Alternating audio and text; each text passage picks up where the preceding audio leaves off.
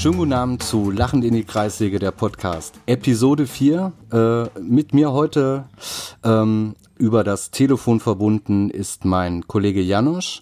Guten Und, Abend. Äh, guten Abend. Und wir haben heute einen illustren Gast, der im Moment auf Rügenwald, nämlich äh, niemand Geringeres als Mike Weichert von der Band Heaven Shall Burn, die sicherlich Hallo, guten Abend. der ein oder andere kennt. Hallo Mike, wie geht's dir? Ja, mir geht's gerade gut. Ich sitze gerade schön im Sonnenuntergang, von Mücken umfangen. Ähm, total, ja, äh, ent, ent, entspannt, soweit das das stechende Getier zulässt. Aber ähm, macht Spaß hier. Das klingt gut. Also habt ihr euch jetzt so ein, ja, halt ein bisschen abgeseilt aus diesem, äh, ja, der turbulenten Zeit der letzten Wochen und Monate. Ihr wart ja auch direkt betroffen. Ihr habt ja die Platte gerade noch äh, halbwegs unfallfrei äh, jetzt mal stark äh, untertrieben äh, über die Bühne gebracht und veröffentlicht und danach ging es ja eigentlich los. Ich glaube, ihr musste direkt an dem Tag, wo die Release-Shows losgehen sollten, musstet ihr absagen, da ging alles dann so richtig drunter und drüber, ne? Ja, also bei dem Plattenrelease selber war natürlich auch, ähm, die Platte war ausgeliefert irgendwie an alle möglichen Händler und so weiter. Ähm, aber die konnten dann nicht äh, nochmal nachordern, ne? weil irgendwie in dem in so einem großen Lager in Frankreich, wo alle großen Plattenfirmen Mhm. wohl ihr Zeug lagern, da ging nichts mehr. Da waren irgendwie Corona-Fälle, das war gesperrt. Und weder Herr Lombardi noch wir und sonst wer äh, konnten irgendwie Platten nachschießen in, zu den Mail-Orders und ähm, Läden hatten ja eh nicht mehr offen. Äh, ja, war eine, war eine interessante Zeit, so völlig im, äh, im Leerlauf. Aber hat dann natürlich ein paar Wochen später dazu geführt, dass man dann nochmal ganz gut in die Charts eingestiegen ist, als dann die ähm, ganzen Mail-Order und so weiter. Sagt man da eigentlich noch Mail-Order? Äh, die, ganzen Online-Shops und so weiter, ähm, die Platten dann endlich verschicken konnten wieder, die ja, Ja, ja. vorbestellt waren. Hm. Ja, ähm, wir haben das ja auch mitbekommen mit diesem äh, Lager in Frankreich. Äh, wie fühlt sich das denn an, wenn man so alles, äh, alle Kanonen ähm, geladen hat und man will jetzt einfach loslegen und das Ding ist fertig und dann kommt so eine so eine Vollbremsung erstmal. Das ist ja bestimmt auch nicht einfach. Ja, also ähm, äh, äh, zuerst ist es natürlich gut, weil das, weil das natürlich heißt, dass die, die Erstbestückung bei allen möglichen Händlern ähm, ausverkauft ist. Das ist ja auch schon mal gut, wenn man das völlig wegverkauft hat. Aber ähm, es ist dann natürlich schade, klar. Aber ähm, da kann ja nun wirklich, konnte wirklich keiner was dazu. Ne? Man hat sich dann schon auf ähm, in der Promokampagne, dann musste man relativ schnell dann auf Downloads umschwenken und so weiter. Ne? Als uns äh, wir dann so ein bisschen gekitzelt wurden, da haben wir dann ja auch ähm, gesagt, so jetzt, jetzt tun wir nicht mehr so, als uns die Charts scheißegal sind, jetzt wollen wir das wirklich, wenn wir schon provoziert werden. Jetzt ähm, schießen wir da auch mal aus allen Rohren. Und ähm, da musste man sich natürlich auf, auf Downloads äh, ähm, beschränken in einer, in einer, in einer Promokampagne. War, war aber ganz interessant, das so spontan zu machen. Sind auch echt coole Sachen bei rausgekommen und wir haben da wirklich eine tolle Woche gehabt mit echt coolen Ideen und äh, Gesprächen und Aktionen und so weiter. Also war großer Stress, aber hat, hat viel, viel Spaß gemacht und war auch eine, eine ziemlich kreative Zeit eigentlich. Also wenn man jetzt so im, im Nachhinein da drauf schaut. Also sprichst du dann genau das an, diese Peto, Pe, Pietro Lombardi-Geschichte, ähm, die ja dafür gesorgt hat, dass ihr auch in Medien stattfindet, wo ihr normalerweise nicht unbedingt stattfindet, oder? Äh, ja, genau. Also wir dachten, diesmal geht es irgendwie ohne Bildzeitung, aber äh, es war dann irgendwie doch, doch nicht möglich. Ne? Ja. Wie war das denn? Ist die Bildzeitung auf euch äh, zugekommen? Weil ähm, äh, in, in der, also in diesem Artikel stand dann ja auch Mike Weichert zu Bild. Und wenn ich das recht in Erinnerung habe, ähm, ist ja auch die Bildzeitung, ähm, als es äh, zu eurem Song äh, Hunters Will Be Hunted hieß, heißt der Song, oder? Da äh, gab es ja auch mal einen Artikel, der dann wirklich sehr Bildzeitungs-like in die Richtung irgendwie ging, von wegen äh, Band will äh, Jäger abschießen oder also Ja, ja. Also das, das damals, damals mit der Bildzeitung irgendwie, da, ähm, das wissen wir bis heute nicht. Da wollte uns irgendwie jemand einen Gefallen tun und ähm, hat das, hat das da so, so, so rausgeballert. Ne? Also das lief auch nicht über die üblichen Verdächtigen, die man vielleicht in der Metal-Szene so kennt bei der Bildzeitung oder aus dem Umfeld, sondern das war irgendjemand, also wissen wir bis heute nicht, warum es den Artikel damals gegeben hat. Ähm, jetzt bei, bei dem Artikel, das war ähm, ganz normal, ähm, hat da jemand nach einem O-Ton gefragt. Ne? Und den habe ich dann so unverfänglich wie möglich äh, ähm, geliefert äh, auf einem Niveau, was ich dachte, okay, der geneigte Bildzeitungsleser, da steigt da vielleicht drauf ein. Ähm, weil wenn man sich da jemand wie mit jemandem wie aus dem, aus dem Bohlen-Universum anlegt oder so, ne, dann, ähm, dann muss man schon auch solche Medien spielen, sonst hat man da keine Chance. Aber überlegt ja. man das, überlegt man sich das in so einem Moment? Also, äh, weil die Bildzeitung ja auch ja jetzt gerade in der jetzigen Zeit, also äh, schlimmer geht's, finde ich nicht. Ähm, überlegt man sich das, äh, dann so einen O-Ton der Bildzeitung zu geben? Äh, weil man, ich gehe jetzt mal davon aus, dass du sonst auch jetzt nicht unbedingt äh, mit dem konform gehst, was da so stattfindet. Das, das überlegt man ja natürlich, das überlegt man sich. Also hat man sich damals natürlich total überlegt. Und ich muss ganz ehrlich sagen, jetzt so nach dieser ganzen Corona-Debatte und, und, und dieser noch schlimmere Verfall der journalistischen Sitten, ähm, das würde ich mir jetzt auch noch, noch mehr überlegen. Ne? Und mhm. also ich denke, zu einem ernsthaften Thema ähm, oder wo es da wirklich um, um, um, um, um was geht, wo da, wo da unser, unser Herz dran hängt oder wo, äh, wo es auch um, um Menschen geht und so weiter, ähm, da würden wir sowas sicherlich nicht spielen. Ne? Aber das ist so eine Kinderei gewesen, so ein Wettlauf in Charts. Also ähm, pff, deshalb, ähm, deshalb, warum nicht? Warum soll man nicht die, die Bildzeitung auf äh, auf Deutschland sucht den Superstar und die äh, deutsche Musikindustrie loslassen können. ja, und ich meine, äh, und letztendlich ähm, hat es euch ja, äh, ja, halt äh, krasserweise auf äh, Platz eins der deutschen Charts geführt und das war so ein Kopf-an-Kopf-Rennen. Ähm, und auch wenn die Charts natürlich vielleicht nicht mehr das sind, was sie mal vor äh, 20 Jahren waren und man immer selber sagt, ja, so wichtig ist es einem gar nicht, aber so eine Eins freut einen dann schon, oder?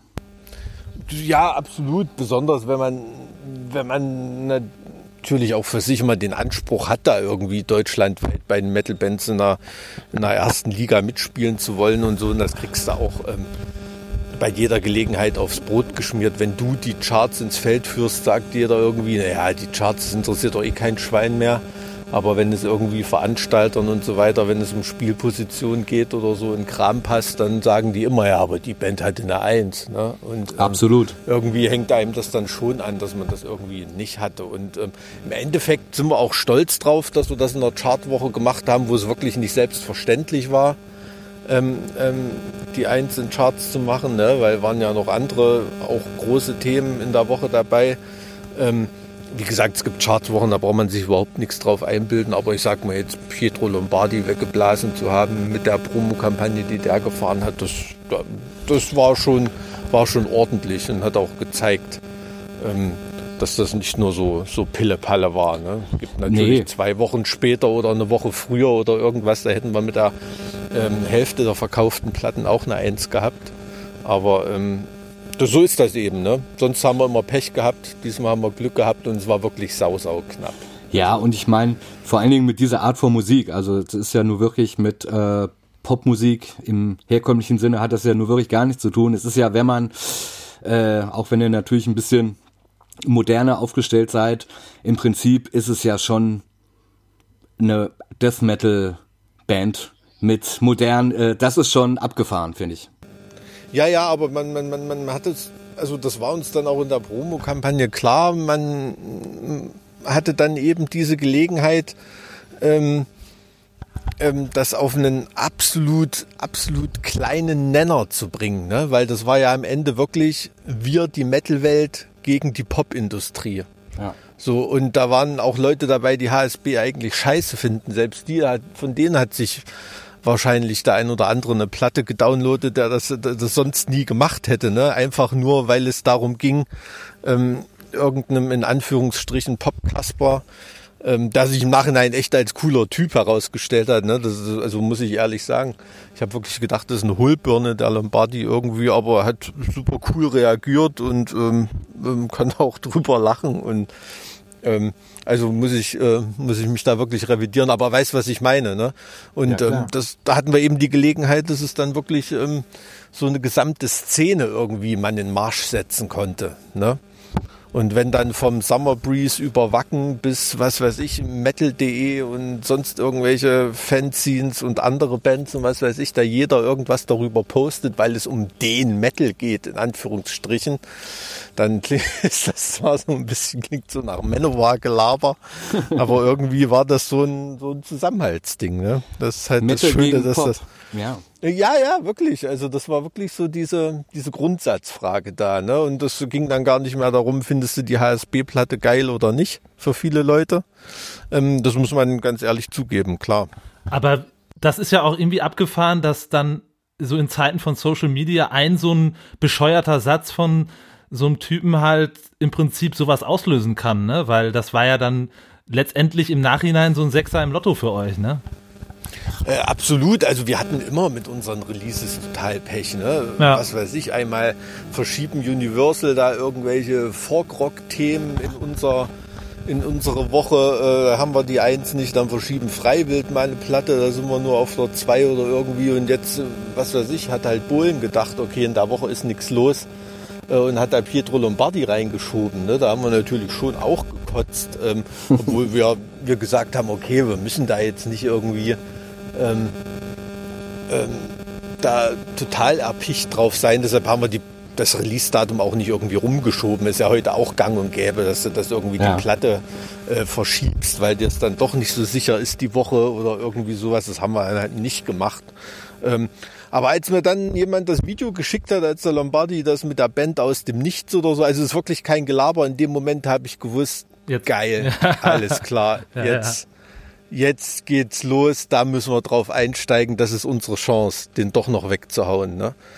Und, ähm, und ähm, dass wir den mit, mit, mit Pre-Orders wegballern oder so, war ja klar. Ne? Deshalb kam ja seine Reaktion, dass sie nicht erwartet hatten, dass wir da, da ist man ja immer in den ersten Chartstagen dann sehr weit vorn als Band, die lange Pre-Order-Phasen hat.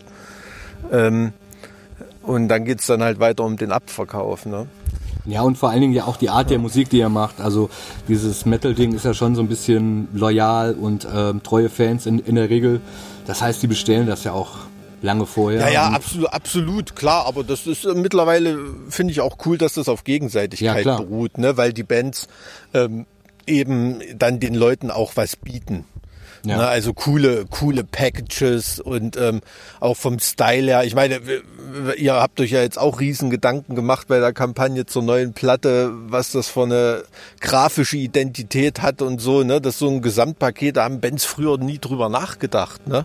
Nee. Aber so ähm, ergibt das viel, viel mehr, mehr Sinn für die Leute und die haben dann auch Bock dran zu bleiben an so einer Kampagne und so vermeidet man auch ein bisschen, ähm, weil mir geht es auch immer ganz oft, dass man denkt, eine Platte ist schon ein halbes Jahr draußen, ne? weil man irgendwie schon, schon sechs Videos, fünf Auskopplungen, die Band tausendmal auf Spotify gesehen hat und äh, dabei wird die erst nächste Woche released oder so. Ne? Du hast das Gefühl, die Platte ist schon irgendwie so ein altes Eisen. Ne? Ja, ja, und ich das mein- immer, das da immer irgendwie noch so, so, so frisch zu halten über die gesamte Pre-Order-Phase, die ja auch immer länger wird. Ne? Also ähm, gibt es ja keine Seltenheit mehr, dass Bands da heute ein halbes Jahr lang eine Pre-Order-Phase machen oder so. Ähm, war ja auch bei Lombardi so, ne? Also gerade was die Streams angeht und so, ähm, bei dem haben Streams reingezählt von Songs, die seit zwei Jahren auf Spotify oben sind, einfach weil der die auf dem Scheißalbum das erste Mal veröffentlicht hat. Ne? Ja, ja gut, das Ähm. ist, dann natürlich so eine ähm, Trickserei, ne? Ja, ja, natürlich, das sind alles solche Tricksereien, klar, und da irgendwelche Optimierungen und so, und da stehen wir natürlich mit äh, so stumpf wie 1989 oder so eine, eine Doppel-LP veröffentlichen, wo dich jeder nur total, total blöd anguckt, ob du verarschen willst, ähm, also völlig anachronistisch eigentlich ist. Ähm, Ja. Ähm, das, das war da schon so ein anderes Statement. Aber das ist ja eben gerade was Geiles für die Leute, die eine, die eine Platte äh, pre-ordern wollen. Ne? Also die wirklich in Händen haben wollen.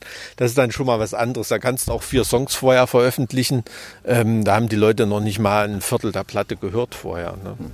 Ja, aber ich meine, wer dich und euch kennt, der weiß ja auch, dass es euch, glaube ich, auch wirklich Spaß macht, so ein bisschen äh, quer zu treiben und Sachen auch mal ein bisschen anders zu machen als andere und mit was um die Ecke zu kommen, womit man jetzt nicht unbedingt äh, sofort rechnet. Und das ist ja auch vielleicht das, was auch wirklich auch so spannend äh, an euch als Band ist. Ich erinnere mich, ich weiß nicht mehr welches Jahr das war, auf dem Summer Breeze oder auf dem Full Force, wo ihr dieses LED-Backdrop quasi hattet mit diesem ähm, Bild des äh, unseres äh, verstorbenen Ex-Außenministers mit äh, Exkrementen hm. und solche Geschichten und das aus so einem Festival, ich glaube als Co-Headliner oder Headliner, was einfach sehr, sehr viele Leute mitkriegen. Also ihr wart schon immer laut, nicht nur musikalisch, sondern habt schon immer den Mund aufgemacht. Und wenn man das jetzt so ein bisschen noch weiter spielt und auf den Mainstream im Sinne von es kennen viele Leute übertragen kann, dann ist das ja schon, äh, glaube ich, was Besonderes, wenn man daher kommt, wo ihr her herkommt, oder? Also man, man, man versucht natürlich, das immer irgendwie so ein bisschen aufzumischen mit, mit, mit coolen Ideen und so. Manchmal liegt man da auch ein bisschen daneben irgendwie, ne? Oder, oder es kommt halt irgendwie nicht so an. Also wir haben zum Beispiel ähm, ähm, hat ich weiß nicht wer, aber irgendjemand hat zufälligerweise mitten während unserer Promokampagne, als der äh, synodale Weg, die Bischofskonferenz da in Frankfurt getagt hat, um Frankfurter Dom, um die Kirche, alles mit HSB-Plakaten vollgeklebt und hat gesagt, dass Verbrecher ins Gefängnis müssen, auch in der katholischen Kirche. Ne? ähm, und, und solche Sachen. Ähm, das ist dann nicht irgendwie viral gegangen und äh, ist nicht irgendwie aufgefasst worden von der Presse oder irgendwie. Ne? Da gibt es dann ja schon immer irgendwelche Ideen im Umfeld, ähm, die dann auch mal Rohrkrepierer sind. Ne? Ähm, das, ähm, das, kann, das kann dann auch mal passieren, kriegt dann eben keiner mit. Ähm, ja, da sind manchmal coole Sachen und manchmal auch nicht so coole Sachen dabei. Und wenn du Glück hast, merken die Leute die nicht so coolen Sachen ähm, nicht. ja, das ist manchmal so. Aber hattet ihr da was mit zu tun oder war das ein Fan, der dann. Nein, hatten wir nichts mit zu tun. Ja, okay, alles klar. Also, äh Aber gibt es denn. ähm, gibt es denn Dinge, ich meine, ähm, der Hintergrund dieses Podcasts ist ja diese äh, Scheitern-Geschichte. Also ich meine, ihr seid sehr, sehr erfolgreich jetzt schon lange Zeit und äh, ihr macht auch viel, seid relativ umtriebig, obwohl ihr jetzt nicht die tourfleißigste Band der Welt seid, äh, mhm. aus Gründen, weil ihr ja, glaube ich, alle auch äh, Familien habt und arbeitet und das auch so wollt, vor allen Dingen und das nicht müsst.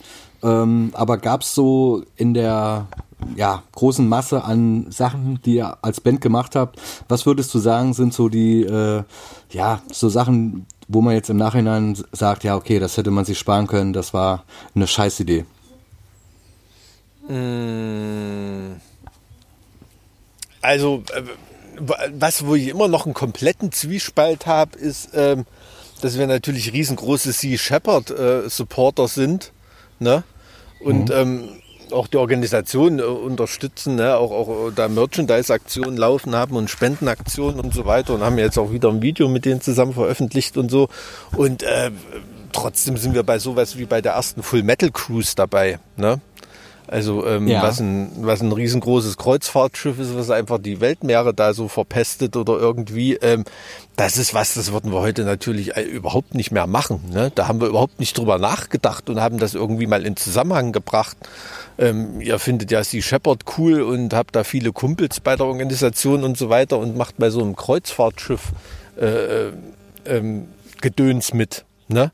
Ähm, also das ist was, das würden wir uns heute sicherlich sparen. Und was noch viel schlimmer ist, es hat total Spaß gemacht. Es waren total geile, geile Tage, die wir da auf dem Schiff hatten, super coole Auftritte und so weiter. Und das fühlt sich dann noch komischer irgendwie an. Ne? Also, aber das würden wir uns heute auf jeden Fall sparen. Also einfach so dieses, ähm, manchmal macht man Sachen, denkt gar nicht drüber nach, über seine Inkonsequenz da. Ne? Ja, ja. Also das, das ist schon, äh, das ist schon eine Sache, ähm, genauso wie ich weiß gar nicht wann, ich glaube 2008 oder so haben wir auch mal eine US-Tour gemacht. Ähm, boah, hätte auch nicht sein müssen. Ne? War jetzt nicht so ein riesengroßer Erfolg. Äh, war für eine erste US-Tour sicherlich solide von Zuschauerzahlen und so, aber da hat man erstmal so einen Realitätscheck bekommen, wie scheiße Bands dort behandelt werden. Ne? Selbst wenn sie, äh, wir waren damals noch, äh, was weiß ich, äh, sind jetzt noch keine große Band in den USA irgendwie, waren damals aber noch unbekannter, ähm, aber waren schon eine internationale Band ne? irgendwie und ähm, da wirst du einfach nur wie scheiße behandelt und so. Also das kannst du dir komplett sparen. Da brauchst du eigentlich nicht auf Tour gehen. Seitdem waren wir auch nicht wieder auf Tour dort. Ähm, wenn wir da mal wieder auf Tour gehen, würden wir das halt für die Fans machen und nicht um da irgendwie Geld zu verdienen oder, oder so. Ne? Also das sind schon manchmal Sachen, wo wir, wo wir sagen, ähm, das hätte man nicht unbedingt machen müssen. Ne? Oder äh, wir haben auch mal ein Festival in der Ukraine gespielt oder so, wo irgendwann am zweiten oder dritten Tag kein Geld mehr da war und das wurde dann abgebrochen, das Festival und, und, und so weiter. Ähm, da hast du auch nie Geld gesehen und hast die Flüge selber bezahlt und ähm, aber klar, ähm, das ist alles nur sinnlos, wenn man da nicht draus lernt. Ne? Ja, genau. Das ja, ist ja also, der springende Punkt. Hm. Denkst du denn, dass jetzt auch gerade die Zeit, in der wir uns befinden, so, ähm, dass es dafür sorgt, dass wir uns generell auch als Gesellschaft oder auch als Musikbranche mal äh, die Frage stellen, ob sowas wie Metal Cruise, mittlerweile wird das ja adaptiert, glaube ich, es gibt Blues Cruise, es gibt Hip Hop Cruise, es gibt äh, jede Cruise, die man sich irgendwie vorstellen kann, ähm, dass sowas äh, eigentlich in der heutigen Zeit, wo wir ja nicht nur die Corona-Krise haben, sondern auch äh, mindestens zwei, drei andere Krisen, unter anderem auch äh, die ganze Klimadebatte, ob das überhaupt noch irgendwie sinnvoll ist, dass man sowas überhaupt veranstaltet? Also glaubst du, dass da irgendwie ein Umdenken stattfindet oder denkst du, na, es ist sowieso hoffnungslos, sobald das alles vorbei ist, fahren die Schiffe wieder äh, so viel wie möglich irgendwie übers Meer? Ja, also das denke ich wird so sein, auf jeden Fall. Also das ist so eine Luxusvergnügung, ähm, das werden die Leute sich nicht wegnehmen lassen. Ich kann es auch ein, ein, Stück weit verstehen. Also es gibt alltäglichere Sachen, bei denen man konsequenter sein sollte. Ne? Was weiß ich, ne, wenn man da gerade so dran denkt, Ernährungsgewohnheiten oder Autobenutzung äh, und so weiter. Ähm, da, ähm, ich glaube, da, das ist sind so die Punkte, wo die Leute jetzt eher am Nachdenken sind und gar nicht so, okay, ähm, wie konsequent bin ich bei meinem Jahresurlaub, wenn ich den mal einmal im Jahr irgendwie verballer. Ne? Das ist schon, also ähm, wenn ich da sowas kritisiere, das hat dann, das kommt dann auch ganz schnell irgendwie bei den Leuten von oben herab äh, an. Ne? Und, und so, so, soll es, so soll es ja eigentlich gar nicht sein, weil es ist niemand bis ins allerletzte konsequent. Ne? Und, und, und, und jemand wie ich oder wie wir in der Band schon gar nicht. Ne? Also äh, ins Flugzeug steigen und 15 Stunden mit Umsteigen nach Chile fliegen äh, und da über, äh, über Umweltzerstörung singen, ähm, ist jetzt von der Klimabilanz her auch nicht so das Gelbe vom Ei. Ne? Und trotzdem werden wir das wieder machen. Ähm, das, das, das ist schon klar. Also ich denke, es gibt erstmal noch einfachere Ecken, an denen man optimieren kann, denke ich. Ja, das, auf, ja, das schon, auf jeden das Fall, klar. klar. Aber dieses, diese, ähm, klar, ähm, es muss trotzdem drüber nachgedacht werden. Also ich sage nicht, es, es, soll keine Kreuzfahrten mehr geben oder irgendwie sowas. Ich sage nur, die Schiffe, Entschuldigung, die Schiffe, die da unterwegs sind, die müssen halt einfach ähm, aus dem Verkehr fahren. gezogen werden. Ja, ne? ja und, und, und, und so weiter. Und ähm, und das ist, das ist ja immer noch so ein Thema, das ist den meisten Leuten, die auf so einem Kreuzfahrtschiff sind, gar nicht bewusst, was für eine Umweltsauerei das ist. Ne? Das ist, weiß nicht, vielleicht wie vor, vor 20 oder 30 Jahren mit dem Fleischessen. Das war den Leuten auch gar nicht bewusst, was das anrichtet, wie das in Schlachthöfen aussieht und so weiter. Heute ist es den meisten Leuten bewusst und sie haben die Entscheidung, ähm, ignoriere ich es oder ignoriere ich es nicht. Ne? Und ähm, da erstmal bei anderen Umweltsünden dahin zu kommen, dass Leute in so einem Maße aufgeklärt sind, dass sie die Entscheidung haben, das wäre schon ein entschiedener Vorteil. Ne? Ja, absolut. Äh, wir sind einfach, wir leben jetzt in einer Welt, die so ein bisschen aufgeklärter ist, als es vor 20, äh, 30 Jahren noch war. Ähm, wir kennen uns jetzt auch schon lange und äh, du kennst auch Janosch. Und wir haben uns ja alle irgendwann im Laufe unseres Lebens auch mit diese Ernährungsfrage beschäftigt, dann kommt Nachwuchs dazu, man beschäftigt sich automatisch damit. Natürlich ist das jetzt ein ganz anderes äh, Thema, vielleicht so generationsmäßig noch ein bisschen schwierig. Also wenn man sich mit seinen Eltern unterhält, ist das äh, natürlich immer noch ein Riesenthema. Aber so was den Nachwuchs betrifft, und äh, unsere Generation jetzt. Von daher ist es wichtig, dass solche Themen angesprochen werden und dass auch jemand wie äh, Greta das geschafft hat, diese Klimadiskussion jetzt endlich mal wirklich anzuregen, obwohl die jetzt natürlich gerade so ein bisschen äh, unter der Decke gehalten wird durch die aktuelle Situation. Aber das sind alles wichtige äh, Punkte, dass man halt den Mund aufmacht. Und wie du schon sagst, so die Konsequenz kann man nicht immer 100 Prozent an, an, den Tag legen, aber man kann im Alltag viele, viele Kleinigkeiten machen und versuchen, Leute äh, positiv zu beeinflussen. So, das ist halt ganz wichtig, glaube ich. Ja, ja, na, das ist, das ist noch, ja, das sind dann noch so ein bisschen andere Dimensionen. Also ich finde solche, solche Diskussionen, die offenbaren auch immer ganz viel über, über die Denkweise des Menschen an sich. Ne? Also es gibt ja Sachen, ähm, dieses, ne, dieses alte Beispiel, äh, wenn man mit jemandem über Tierleid diskutiert und Fleisch essen oder so, dann kann man das Tierleid nicht wegdiskutieren. Ne? Aber wenn ich mit jemandem über Klimawandel rede, kann der sich auf eine Vorstufe ähm, verlagern mit seiner Diskussion und kann bestreiten, dass es den Klimawandel überhaupt gibt. Dann ja, brauche ich mit dem nicht drüber diskutieren, ob er ein Umweltschwein ist oder nicht. Ne? Und ähm, das ist in der Diskussion für ganz, ganz viele Leute bei solchen Sachen einfacher, eben dann diese Ignoranz zu wählen bei Sachen, die nicht absolut evident sind. Ne? Also evident in dem Sinne, dass man selber äh, erfährt. Ne? Also man hat natürlich die Wahl, kann ich allen renommierten Wissenschaftlern auf der Welt glauben oder denke ich, ich bin nach fünf Minuten googeln genauso schlau wie die und äh, finde das Gegenteil heraus. Ne? Ähm, aber das ist ähm, bei vielen Diskussionen, ähm, nehme ich das heute auch so wahr. Irgendwie, dass da Leute eher die, die Ignoranz wählen, äh, anstatt ähm, oder, oder noch nicht mal die Ignoranz, sondern ähm, einfach so diese, diese, diese Abwehr, das Leugnen wählen, ne? an, an, anstatt ähm, die Entscheidung überhaupt für sich zu treffen. Okay, ähm, mache ich das bewusst oder mache ich das unbewusst? Ähm, oder mache ich es ähm, begehe ich die Umweltsünde bewusst oder vermeide ich die Umweltsünde? Aus der Frage stehlen sich eben viele raus, indem sie leugnen, dass es die zu diskutierende Materie überhaupt gibt. Ich wusste nur, weil ich hier die ganze Zeit Mücken verschlucke. was nicht, äh, was in dem Fall nicht komplett vegan ist quasi. Nee, nee, das äh, wollte ich damit gerade erwähnen, aber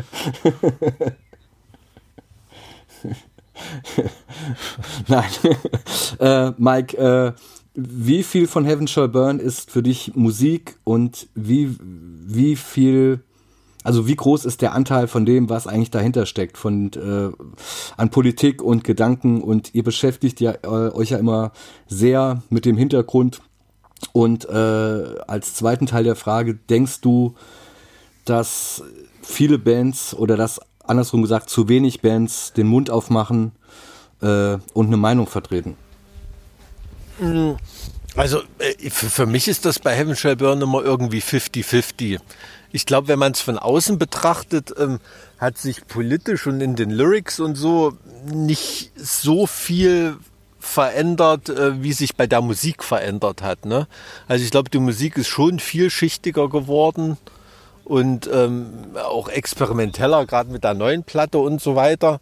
Ähm, insofern ist bei, bei uns die, ich glaube, die Musik schon einer anderen, na, wie will man sagen, einer stärkeren Evolution unterzogen als die Lyrics. Ne? Aber so vom, wie wichtig das ist, ist es irgendwie immer noch 50-50. Aber dadurch, dass die Musik sich so ähm, im Vergleich zu der Ideologie äh, schon mehr weiterentwickelt, kann man vielleicht den Eindruck gewinnen, dass jetzt die Musik doch etwas wichtiger ist. Ne? Aber jetzt so von unserem eigenen Interesse her ähm, stimmt das, stimmt das eigentlich nicht.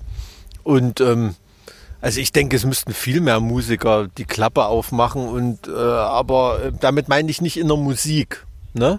Also ich finde das völlig okay, wenn Musik ähm, Mittel zum Zweck ist, einfach nur um Kunst zu machen. Ne? Das ist völlig okay für mich und ich will auch nicht in, in jedem Song, in, in jedem Gedicht, in jedem Film oder so ein politisches Statement haben. Ne? Also äh, politische Kunst, das meine ich nicht, aber politische Künstler müsste es viel mehr geben.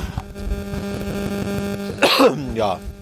Also so, so sehe ich das. Ne? Also mehr Künstler, die, die klar eine klare Position beziehen und nicht immer in diesem ungefähren äh, irgendwie da äh, rumschwafeln, damit man äh, damit man ja keine Fans verprellt. Ne? Also je bekannter ein Künstler ist, umso wahrscheinlicher ist es natürlich, dass seine Gefolgschaft so am normalen Durchschnitt der Bevölkerung ist, was dann natürlich auch bedeutet, dass man 25 Prozent populistische Wähler verprellt, wenn man sich dementsprechend äußern sollte. Ne? Ja, ich meine, das war ja so ein ähm, bisschen war das ja schon immer so, aber heute durch Social Media ist es ja noch viel extremer, dass äh, jeder Angst hat, irgendwie halt sich den Mund zu verbrennen oder irgendwas Falsches zu sagen und einen Teil seiner Gefolgschaft zu verprellen.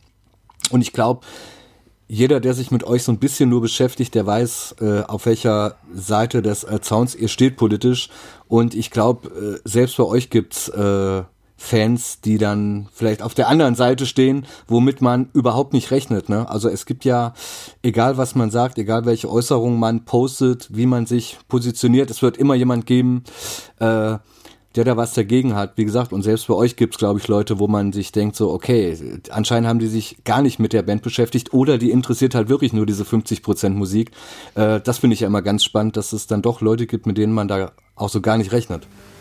Also das, das haben wir, das haben wir in, in, in der Tat ganz oft. Ne? Also irgendwie äh, boah, bin ich da auch so ein bisschen zwiegespalten, weil es ist natürlich auch ein großes Kompliment, wenn sich wirklich nur jemand für die Musik interessiert. Ne? Ja. Ähm, aber äh, klar, das ist ähm, das hat man ganz oft und, das erzähle ich auch immer. Ne? Also wir wissen ganz genau, wenn wir irgendwo einen Aufruf teilen zu einer Anti-AfD-Demo oder irgendwie sowas, dass ähm, dass wenn wir das posten, haben wir am nächsten Tag 300 Follower weniger auf Facebook. Ne? Also ist einfach so. Ja, ja klar. Das ist, ähm, ähm, ist so, man hat 300 weniger, vielleicht kommen dann noch 150 dazu wegen des Posts, aber ähm, man verliert da Leute. Ne? Da haben halt nicht alle Bock drauf. Ähm, aber uns ist das, ja, uns ist das in, insofern egal. Aber irgendwie ist es schon auch gut, dass auch solche Leute uns folgen. Vielleicht sind da ja schon einige, die man da auch mal zum Nachdenken anregen kann. Irgendwie. Und ähm, weil du gerade sagst, diese Angst vorm Shitstorm irgendwie die hat natürlich jeder, der ähm, in der Musikbranche mit, mit irgendwie mit, mit Bands zu tun hat, ähm, mit, mit, mit, mit Öffentlichkeitsarbeit zu tun hat. Diese Angst, die sitzt heute natürlich absolut im Nacken. Ne? Stell dir mal vor, du sitzt da irgendwie ähm, willst nur irgendein Posting machen und erzählst irgendwas von einer Rockerband aus dem Nichts und merkst gar nicht, dass du in dem Moment deine, deine Nummer eins in Charts verlaberst, ne? weil du einen Shitstorm, einen Shitstorm in der Szene lostrittst, von der du noch nie was gehört hast oder so. Ne? Ähm, das ist ähm, ein harmloser Shitstorm, aber auch so eine Art Shitstorm. Ne? Aber ich habe es bis jetzt wenige Shitstorms gesehen, ähm, die es gab, weil eine Band sich eindeutig positioniert hat. Ne? Also bis jetzt ähm, war Shitstorm meistens immer nur, wo sich, äh, weil sich da irgendeine Band oder irgendein Künstler besonders ignorant gezeigt hat oder besonders dumm gezeigt hat, weil er eigentlich irgendwas ganz anderes sagen wollte, als er damit eigentlich offenbart hat in dem Post. Ne? Dadurch entstehen ganz oft Shitstorms. Ähm, dass sich jemand, wenn jemand ganz klar Position bezieht, sind Shitstorms gar nicht so, so häufig. Ne? Also das, also nehme nehm, nehm ich so wahr. Natürlich, klar, wenn sich jetzt äh, irgendein führender Künstler, von dem man es überhaupt nicht erwartet, als totaler ähm, Rechtspopulist aus, outen würde oder irgendwas, da wird es natürlich einen Shitstorm geben. Aber ähm, du weißt, was ich meine. Ne? Na klar, absolut. Also das ist dann, wenn sich zum Beispiel jemand wie Xavier Naidoo, eigentlich müsste ja jeder Post von dem einen Shitstorm verursachen, aber mittlerweile weiß jeder, wo der einzuordnen ist. Deshalb ähm, freut es seine Anhänger, was er postet und seine Gegner interessiert es nicht mehr. Ne? So kann kein Shitstorm entstehen, aber er positioniert sich klar, also ähm, kann da kein Shitstorm draus kommen. Ne? Ja gut, das ist ein gutes Argument. Ja, also dann geht es eher vielleicht um Sachen, wo man sich dann unglücklich ausdrückt oder sich äh, missverständlich ausdrückt. Aber das passiert ja. Ja, ja, na, natürlich, na, natürlich, klar. Also das ist ja, ähm, weiß ich nicht, wenn du als, als linksalternative Band ähm, zum Beispiel posten würdest, ähm, wir haben heute in der Stadt gesehen, wie fünf Neonazis ein, äh, ein Mitbürger, den du mit dem N-Wort bezeichnest, ähm, belästigt haben. Ne? Da würdest du einen Shitstorm ernten, weil du das N-Wort auch gebraucht hast. Ja. Ne? Weil du dich da eben ignorant gezeigt hast. Also so funktioniert das eher. Also nach meinem Dafürhalten. Ja.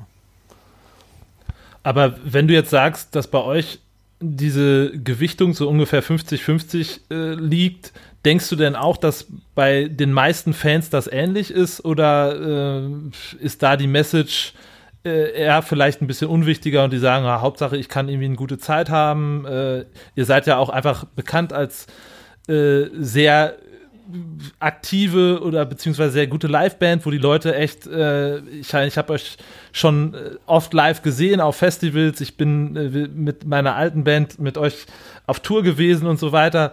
Ähm, glaubst du, dass die Gewichtung ähnlich ist oder ist die anders bei den Leuten? Ähm, das ist total unterschiedlich. Also es gibt auf jeden Fall so, so, Fans, die, sind dann eher, wie, wie will man es nennen, Event-Fans oder so, die das live total geil finden, die auch überhaupt keine Platte von uns streamen würden oder, oder sich eine bestellen würden. Das gibt es. Ähm, also du kannst da im Prinzip alle denkbaren Kategorien aufmachen. Es gibt die Leute, die, die nur HSB hören, weil sie die Lyrics und die Attitüde geil finden und ansonsten eher feine Sahne Fischfilet oder okay, Antilopengang ja. oder, oder irgend sowas hören, mhm. ähm, aber uns cool finden wegen der Attitüde. Dann gibt es die Leute, die nur auf die Musik stehen. Ne? Ähm, also das, da kannst du alle, alle Register aufmachen. Ich glaube, die größte, die größte äh, Masse an Fans sind schon die, die das fast so 50-50 wie wir sehen. Ne? Okay. Das, das glaube ich schon, aber man kriegt mit so diese, da gibt es alle Schattierungen, ne? nur Musikfan, äh, nur Attitüdenfan, äh, nur Live-Fan. Ähm, äh, ein Haufen Mädels, ähm, die folgen uns auf Instagram, weil sie ein Foto von Molle sehen wollen. Ne? Äh, gibt's auch. Klar, ne? Ähm, ist, ist so. Also das ist, dann gibt es auch einen Haufen junge Fans, die ähm, was weiß ich, die den, den Habitus der Band cool finden, das Merchandise, die revolutionären Sprüche, die da draufstehen und so weiter. Die interessieren sich vielleicht auch gar nicht für Musik. Also ich habe auch, als ich, was weiß ich, 15, 16 war, manche Shirts gekauft, weil ich die Motive geil fand und habe mir dann vielleicht danach irgendwann mal eine Platte zugelegt. So funktioniert das ja auch oft. Ähm, also das, ähm, das kann man also wir haben da keine nie genaue Analysen festgestellt, aber das ist jetzt so mein Gefühl, wenn man sich mit den Leuten unterhält. Ne? Also ähm, es gibt da wirklich ganz viele, die auch die mit wirklich mit der Musik gar nichts anfangen können und ähm, dann eher den Style oder die Attitüde mögen. Aber gab es das denn schon ja. mal, dass ihr dann auch irgendwie, ähm, also was du jetzt auch gerade schon angesprochen hast, aber dass ihr vielleicht auch mal dann in einem Statement missverstanden worden seid von jetzt sei es den Fans oder der Presse oder was auch immer, also wo ihr irgendwie euch positionieren wolltet, wo das dann aber irgendwie äh, anders rübergekommen ist? Ja, na klar, okay. absolut. Also es gibt, äh, was weiß ich, es gibt Veranstalter von, von, von, von einigen der größten Rechtsrock-Veranstaltungen, die ein Team mit einem T-Shirt rumlaufen, wie Art Final Resistance. Ne? Also da hat das hat dann jetzt jemand ganz offensichtlich falsch verstanden, was Oha. wir eigentlich meinen ja. und, und, wie wir drauf sind. Ne? Ähm, da ähm, ähm, das, das, das, das, das hat man, das hat man, hat man da schon, schon wirklich oft gesehen. Klar, ist natürlich kurios, wenn sich so jemand dann irrt, ähm, aber sein Geld ist gut angelegt, sage ich mal. aber ist das für dich nicht, oder, oder für euch im Allgemeinen nicht wahnsinnig schwer mit der äh, politischen Gesinnung und Einstellung ähm, dort zu leben, wo, wenn es da um Wahlen geht, äh, in letzter Zeit die Ergebnisse jetzt äh, nicht so besonders gut in unserem Sinne ausgefallen sind. Macht einen das doppelt wütend oder versucht man dann noch mehr ähm, dagegen zu arbeiten? Ja, also ich, klar macht einen das wütend. Also wenn ich, wenn ich immer sage, das ist im Westen auch nicht viel besser, ähm, macht es das Problem ja auch nicht, nicht kleiner irgendwie. Ne? Nur ähm, ich bringe mal den Vergleich, also warum sollte in Bayern äh, jemand, jemand die, die, die, ähm, die AfD wählen? Ne? Die haben die CSU und die Freien Wähler äh, wo Leute rumlaufen, die auch nicht viel anders denken irgendwie. Ähm, und gäbe es die Partei nicht, dann hätte eine Partei wie die AfD sicherlich auch ähnliche Ergebnisse in Bayern, wahrscheinlich noch viel schlimmer, ne? Oder in, in Ostdeutschland. Absolut. Ähm, in, in, in Ostdeutschland, ähm, warum warum soll ich in Hessen oder in, in irgendeinem alten Bundesland eine rechtsradikale Kameradschaft gründen? Da gibt es auch den, den entsprechend ausgerichteten Schützenverein, in dem ich dort Mitglied werden kann. Ne? Das ist halt irgendwie so diese Attitüde oder die, solche Organisationen sind ja viel, viel tradierter im Westen und, und viel, viel länger schon, schon vorhanden. Und ähm, wie soll man sagen, so ein bisschen versteckter in der Gesellschaft. Ne? So der Ja, dumme absolut. Ossi, der hat ja auch, der hat ja auch immer das Herz auf der Zunge und ist froh, dass er nach 40 Jahren DDR endlich das Maul aufreißen kann und sagen, was er irgendwie glaubt zu denken oder erkannt zu haben. Und ähm, deshalb ist es auch immer viel einfacher, wenn irgendwelche Ausschreitungen sind, dass du irgendeine zahnlose Hartz-IV-Mutti äh, in Chemnitz, die dir da ihren Hass in die Kamera geifert, ähm, da ähm, oder in, in Dresden bei einer Pegida-Demo. Ähm, das sind natürlich RTL-Kamerateams immer viel, viel erfolgreicher, solche, solche Leute aufzuspüren, als in Westdeutschland, wo die Leute äh, 40 Jahre länger gelernt haben, irgendwie sich anzupassen und das, was sie wirklich denken, äh, nicht zu sagen. Ne? Ja, Ähm, also ich glaube, es ist einfach, ähm, da gibt's ja immer im Osten diesen, diesen, äh, diesen Witz, ne? warum im, im Westen das Abitur ein Jahr länger ist, ähm, weil da noch ein Jahr Schauspielunterricht dran ist. nach der zwölften Klasse. Ja. Ähm, ähm, da- das hat, glaube ich, so ein bisschen, ein bisschen was damit zu tun irgendwie. Ne? Aber ohne, dass ich das, dass ich das verharmlosen will. Das macht uns natürlich total wütend äh, dann hier in Thüringen und dass gerade so äh, jemand, äh, den es bundesweit wirklich nicht vergleichbar gibt, ne? so ein so einen Populisten wie Höcke, dass wir den ausgerechnet in Thüringen haben, das macht uns natürlich besonders wütend. Ja, aber das Ist ist, auch, glaube ich, das, äh, das Bild, was wir hier oftmals so ein bisschen haben, ne? Also ähm, vom, vom Osten und, und vielleicht dann auch die eigenen Erfahrungen. Ich, also ich kann mich ganz genau dran erinnern, als wir 2005, glaube ich, ähm, das erste Mal mit äh, unserer damaligen Band Missouri Speaks au eine Platte aufgenommen haben, war das witzigerweise mit eurem jetzigen Gitarristen Ali ähm, in, Thü Mhm. in Thüringen. Ähm, Triptease hieß es, glaube ich, oder? Ja, ja, da gibt's ein Studio. Hm. Ja, genau. Und ähm, da war es so, dass ich in einen Dönerladen reingegangen bin, um mir eine Falafel zu holen und habe mit dem halt länger gesprochen. Die Scheibe war eingeschmissen.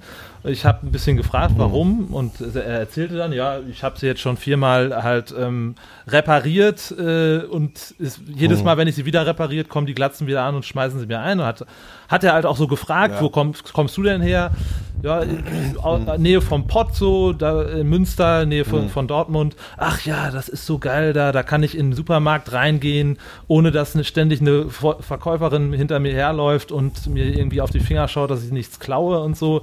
Und solche, Ja, solche ja. Gespräche, die kannte ich nicht. Also die habe ich nicht bei uns geführt, so, ne? Dass äh, er, er der sagte schon klar, ich fühle mich hier so total es, es gibt natürlich auch, gab zu dem Zeitpunkt nicht so viele Leute mit Migrationshintergrund dort.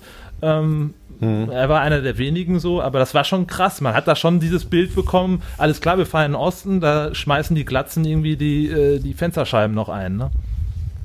Ja, ja, natürlich, klar. Also das, das ist ja auch nicht, das ist ja auch nicht wegzudiskutieren. Und das ist ja auch so ein Kuriosum, dass hier, wo immer noch äh, prozentmäßig viel, viel weniger Leute mit Migrationshintergrund wohnen oder ähm, ähm, du, du merkst ja auch bei äh, Asylbewerbern und Geflüchteten, ähm, dass die, äh, die sagen ja teilweise direkt, ich möchte nicht in die DDR, bitte schicken Sie mich nicht in die DDR. Ne? Das, ist sagen, sagen die ja immer noch.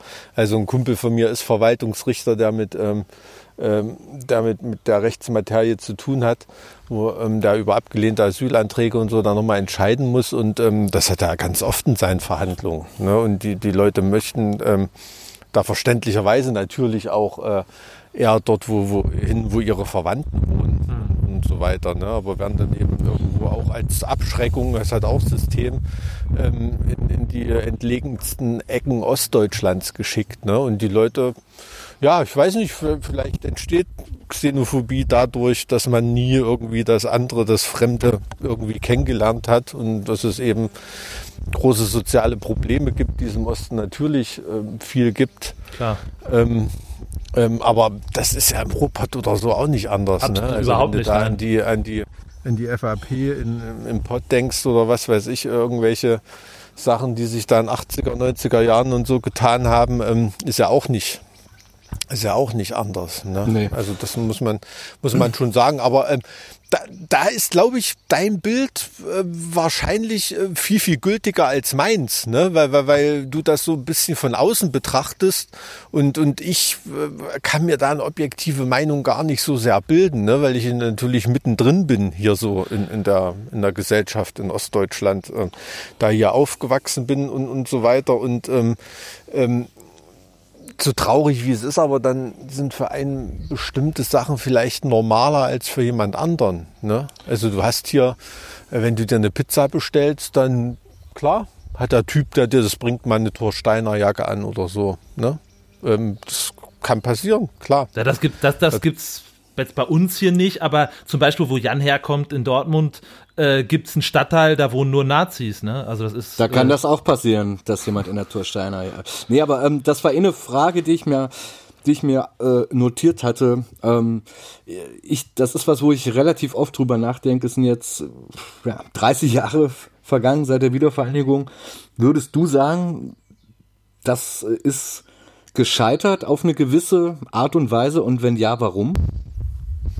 Also wenn du von einer Wiedervereinigung redest, das ist schon so ein Wort, bei dem ich immer zusammenzucke.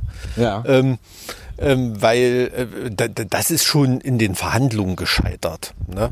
Also äh, Wolfgang Schäuble, der da federführend beim Einigungsvertrag, äh, wie er landläufig genannt wird, ähm, beteiligt war, der hat damals schon eindeutig gesagt, also wir reden hier nicht von einer Wiedervereinigung auf Augenhöhe wir haben hier ein Grundgesetz, äh, geht mal davon aus, ihr wart 40 Jahre ausgesperrt und ihr dürft jetzt mitmachen bei der BRD, aber wir sind keine gleichberechtigten Partner irgendwie. Und deshalb steht da auch nicht Einigungsvertrag drüber, sondern Beitritt der Deutschen Demokratischen Republik zum Geltungsbereich des Grundgesetzes der Bundesrepublik Deutschland. Also so ein das bisschen das wie das ein kleine dicke Kind, was beim Sport zuletzt halt äh, gewählt werden muss und sagst, ja komm, na dann nehmen wir dich auch. Genau, noch. ne, das ist einfach die Attitüde gewesen, wir sind der Sieger der Geschichte und ähm, jetzt werden noch mal ein paar alte Rechnungen beglichen. Also du, das machen sich, gerade weil du sagst, das ist 30 Jahre her, das ist ja den Leuten auch gar nicht bewusst. 30 ähm, Jahre? Ja, ja, ja, aber du, du musst, musst mir überlegen, das ist halt den Leuten auch gar nicht bewusst, wie damals noch gedacht wurde. Ne? Da hat jemand wie Theo Weigel oder die CSU und so weiter, ähm, als es da um die Wiedervereinigung ging, die haben ernsthaft Forderungen gestellt, dass dann auch äh, ähm, irgendwelche Ländereien, die, die, die schon dann seit 40 Jahren zu Polen und so gehört haben, ähm, ähm, auch noch mal auf den Verhandlungstisch mitkommen, die alten Ostgebiete, Ostpreußen, Schlesien, äh, was weiß ich und so weiter. Ne? ähm, das, das, war, das, war, das war normales Gedankengut in der CSU und in weiten Teilen der CDU. Ne? Ähm, Rückgabe vor Entschädigung äh, sind einfach Leute aus ihren Häusern rausgeschmissen worden, weil die vor 40 Jahren enteignet wurden und sind den Westbesitzern äh, ähm, zurückgegeben worden. Wenn ich mir von meinem Rock'n'Roll-Geld ähm, eine Eigentumswohnung äh, irgendwo in Weimar oder sonst wo gekauft habe, wenn ich dort zur Eigentümerversammlung bin, ich bin der einzige Ostdeutsche, der dort am, am Tisch sitzt. Der gesamte Osten gehört Westdeutschland. Ja. Das Hotel hier auf Rügen, in, in dem ich gerade wohne, das ist auch alles westdeutsche Investoren. Hier ist eigentlich ein einziges Grundstück, was einem Ostdeutschen gehört. Die ganzen Filetgrundstücke und Hotelanlagen und was weiß ich.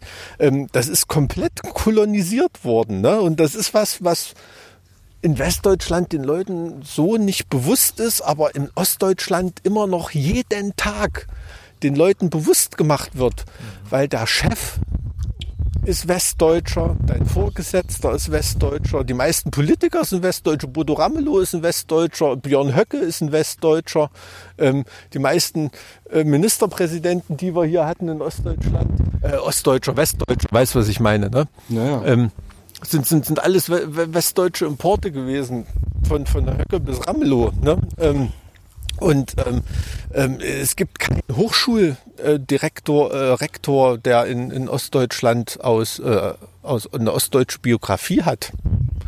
Ne? Und ähm, das das ist den meisten Leuten nicht bewusst, aber jeder Ossi kriegt das so ein bisschen zu spüren. Ne? Und ich hätte mir auch nach der Wende gern irgendwelche Villen billig gekauft, die jetzt Millionen wert sind oder so, aber die Leute hatten einfach kein Geld, weil sie ja nur äh, Alu-Chips aus dem Osten in der Tasche hatten. Und das ist schon eine Menge Frust, die die Leute hier im Osten mitschleppen. Ne? Und, aber andererseits muss man sagen, sie sollen sich auch mal entspannen. Die sind das einzige, einzige Land im gesamten Ostblock gewesen, die das Glück hatten, so einen großen Bruder wie Westdeutschland zu haben. Ne? Eigentlich, wenn du von den normalen Eckpunkten ausgehst, müsste jemand in Ostdeutschland eine Rente kriegen, die so hoch ist wie in Polen, in der Tschechoslowakei oder in Bulgarien. Ne? Und, und, und nicht mit äh, vergleichbar mit westdeutschem Niveau. Also das kann man auch nicht alles schwarz-weiß sehen. Ne? Das ist schon klar. Aber ähm, es hat schon echt eine Kolonialisierung stattgefunden. Ähm, und wenn du da auch drüber nachdenkst, ähm, ähm, was die Treuhand abgezogen hat. Ne? Also es gibt da ähm, ja einige Dokumentarfilme und Bücher darüber, wie der Osten ausverkauft wurde. Ähm, das kann ich nur jedem empfehlen, sich das mal ähm, zu Gemüte zu führen. Also da kann man wirklich von ganz, ganz großen Fehlern bei der Wiedervereinigung sprechen. Und das tun heute auch die meisten ernstzunehmenden Politiker, dass da alles nicht gut gelaufen ist. Und trotzdem stehen wir jetzt hier und ähm, ähm, also ich muss sagen, äh, die Alternative ähm, hat es da irgendwie auch nicht gegeben, da mit der DDR den Laden irgendwie weiterzuführen. Also ich möchte die Zeit da nicht zurück, auf keinen Fall. Also nee, wenn nee. ich das konkret gefragt werde. Ne?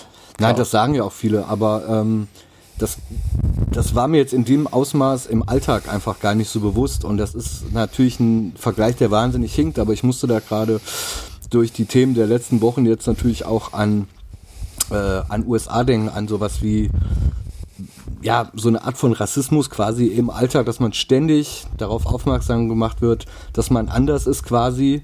Du hast von Kolonialisierung gesprochen und das äh, ist mir gerade durch den Kopf geschossen. Das war mir gar nicht so bewusst, dass es einfach so, ja, immer noch so ein bisschen so wie so eine Zweiklassengesellschaft sich vielleicht anfühlt. Ist, ist es, ist es absolut. Also wenn ich als Staatsrechtler oder so, wenn ich mich in Westdeutschland an eine Uni stelle und halte einen Vortrag, als Mike aus dem Osten und da stelle ich mich hin und gebe mir keine Mühe, meinen Dialekt zu verstecken oder irgendwie, dann sehe ich in den Gesichtern der Leute, wenn ich anfange zu reden, geht bei mindestens einem Drittel gehen die Fensterläden zu.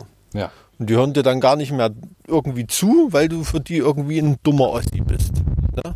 So wie, wie ein Berliner, der vom Schwaben genervt ist im Supermarkt nebenan, so ungefähr. Ne? Ja. Ähm, weiß nicht, ist vielleicht eher so ein regionales Ding, aber klar, man, man muss das auch mal hinter sich lassen und muss auch die Regionen in Deutschland mal, mal anschauen. Also es gibt in, in Ostdeutschland natürlich Boomregionen, die da bestimmte arme Regionen in Hessen oder Nordrhein-Westfalen locker hinter sich lassen. Ne?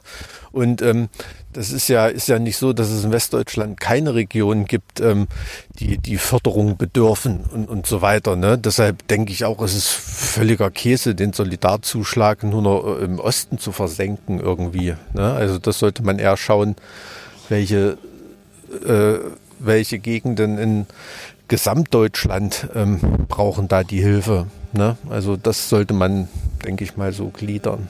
Aber ist das, ist das eine, ähm, ist das ein Problem, was noch deine Generation hat? Ähm, wie alt bist du jetzt? Genau. Ich bin jetzt äh, 42. 42. Ähm, oder denkst du, dass dieses Problem auch noch bei Leuten existiert, die jetzt vielleicht 20 sind und ähm, aus irgendwo aus Thüringen kommen? Ja, das, das ist, das ist, glaube ich, dieser, dieser Unterschied, der sich da ergibt. Ne? Also für einen 20-Jährigen aus Westdeutschland spielt das absolut kein, kein, äh, keine, keine Rolle, Rolle mehr. Ne? mehr. Mhm. Das ist, ähm, ähm, also selbst für einen 40-Jährigen spielt das keine Rolle mehr, glaube ich. Ähm, aber in, in Ostdeutschland wirst du trotzdem als 20-Jähriger noch jeden Tag darauf hingewiesen irgendwie. Erstens die Sachen, die deine Eltern erfahren haben ähm, die Sachen, die deine Eltern dir, äh, die deine Eltern dir erzählen, die Erfahrungen, die sie gemacht haben. Ja. Ähm, ja, und auch was deine Eltern dir hinterlassen. Ne? Du musst ja überlegen, in, in Westdeutschland, da wird schon seit äh, drei oder vier Generationen Familienvermögen äh, vererbt. nacheinander vererbt irgendwie. Ähm, in, in, in, Ostdeutschland ist das jetzt gerade mal seit einer Generation, maximal seit zwei Generationen und da ist auch wirklich nicht viel zu holen. Ne? Und natürlich ähm, gibt es im Osten nicht nur, äh, nicht nur arme Leute und im Westen nur reiche Leute, das will ich damit nicht sagen, aber wenn du ein Mittel bildest, ähm, ist das absolut sichtbar. Ne? Und das sind unterschiedliche Vermögensmassen und ähm, Vermögensverhältnisse, die werden auch noch in 100 Jahren bestehen. Ne? Und ähm, das merkt man dann, merkt man dann schon deutlich, auch als 20-Jähriger, klar. Und vor allem auch, wenn du ein 20-Jähriger in Gera bist oder in Krimmitschau ja, oder irgendwas, ja. ähm, ist die Wahrscheinlichkeit, ich, ich weiß es nicht, ich habe die Zahlen nicht im Kopf, aber ich denke, die Wahrscheinlichkeit, die wird sicherlich so um die 50 Prozent liegen, dass du in den Westen gehst, um zu arbeiten und eine Ausbildung zu machen, einfach weil du da mehr Kohle und mehr Perspektive hast. Ja. Ähm, und die um, Gedanken machst du dir als 20-Jähriger im Westen sicherlich nicht zu so einem hohen Prozentsatz, dass du in den Osten gehst zur Ausbildung. Da gehst du vielleicht in den Osten zum Medizinstudium, weil dein Abi ein bisschen zu verkifft war oder so. Aber ähm, ja, weißt du, was ich meine? Auf jeden Fall. Absolut. Ähm, ich hm. wollte noch mal kurz äh, den Bogen zu einem etwas äh, eigentlich leichteren Thema, aber ich muss den Finger in die Wunde legen. Ich habe heute gehört, dass äh, dein Herzensverein, Karl Zeiss Jena, in die dritte Liga absteigt. Da muss ich natürlich direkt an dich denken. Weil, äh, das wäre schön, die steigen in die vierte Liga. In die vierte sogar. In die vierte sogar. Das ist ja noch schlimmer. Äh, nee, weil ihr habt den Verein ja äh, lange unterstützt oder tut es vielleicht noch. Ihr habt, ihr wart äh, Trikotsponsor zum Beispiel. Ja. Und äh, ja, das trifft dich vermutlich ein wenig.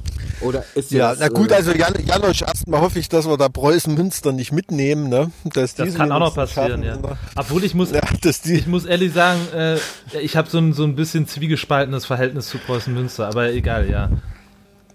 Ja, na gut, klar. Also das ist ja. Ähm, äh, ich finde auch nicht alles toll, was da nun in, in, in Jena beim Fußball ist. Aber sorry, sorry Jan, du wolltest da. Ähm Nee, also ähm, das interessiert mich einfach, äh, inwieweit dein Fußballherz da blutet oder ist, ja, ist das so eine nette Nebenbeschäftigung, aber das äh, trifft dich jetzt nicht, weil ich bin Werder Bremen-Fan und ich leide jedes Wochenende wirklich körperliche Schmerzen. Oh, naja, gut, jetzt hast du ja ein paar gute ja, Spieltage gehabt, oder? Aber ich habe dann das ganze Wochenende äh, schlechte Laune und obwohl ich das gar nicht will und das ja eigentlich völlig albern ist, weil man ja selber eigentlich gar nichts damit zu tun hat, naja. das macht einen ja manchmal echt fertig, ne? Total, aber also ich muss ganz ehrlich sagen, ähm, mich hat noch nie eine Fußballsaison so wenig interessiert wie jetzt diese nach nach Corona Wehe, die es ja. da gibt. Ne? Also ich habe halt bei, bei also jetzt auch bei Karl Zeiss, die haben jetzt, äh, ich habe heute nach dem Ergebnis geguckt, wie die gestern gespielt haben, ne? weil ich das heute mit dem Abstieg, da dachte ich eigentlich, die haben verloren, dabei haben sie ja sogar nur unentschieden gespielt, was ja gegen Oerding ganz okay ist.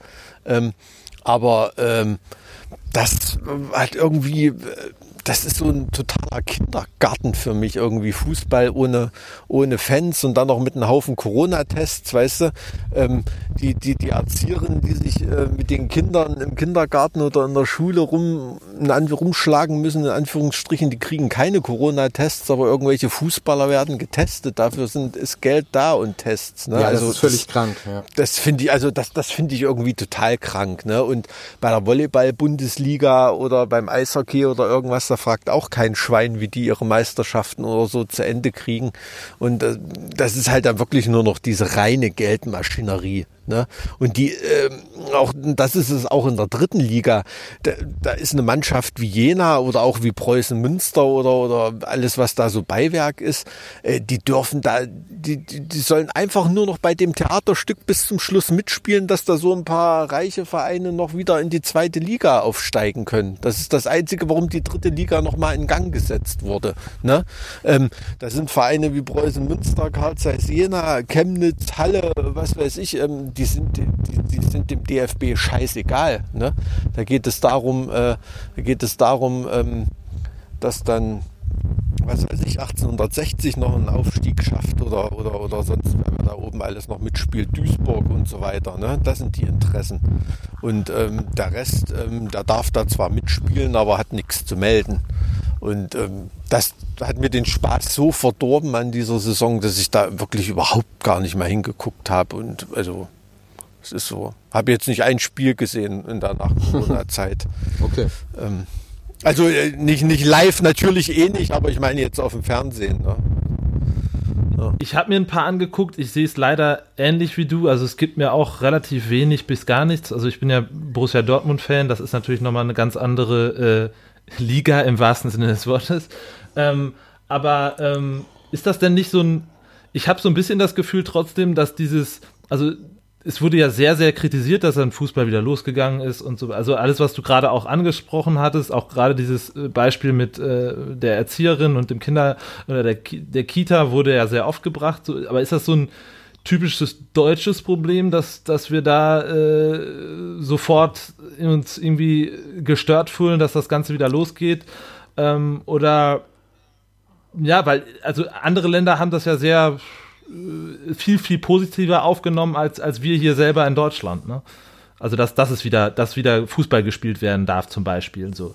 und ähm, ich glaube, ich weiß nicht, was passieren würde, wenn wir jetzt zum Beispiel äh, in der Musikbranche eine sehr viel stärkere Lobby hätten und dann auch zum Beispiel Konzerte unter gewissen Vorsichtsmaßnahmen wieder stattfinden dürften, äh, auch in der jetzigen Zeit schon, ähm, ob es dann den gleichen Aufschrei gäbe oder so. Also versteht, versteht ihr, was ich meine damit?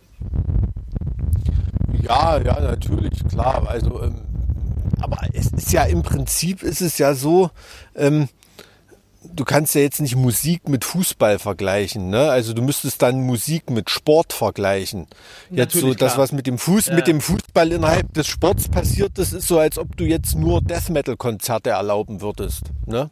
Oder nur ähm, aus ähm, wäre für euch cool, äh, aus, aus Virusschutzgründen nur Musik ohne Gesang zum Beispiel. ne? Ähm, ähm, ähm, oder oder irgend, irgendwie sowas. Ne? Das ist ja noch, noch viel, viel spezieller, irgendein ganz Global Player rausgepickt und dann nur reine wirtschaftlichen in, in, Interessen. Ne?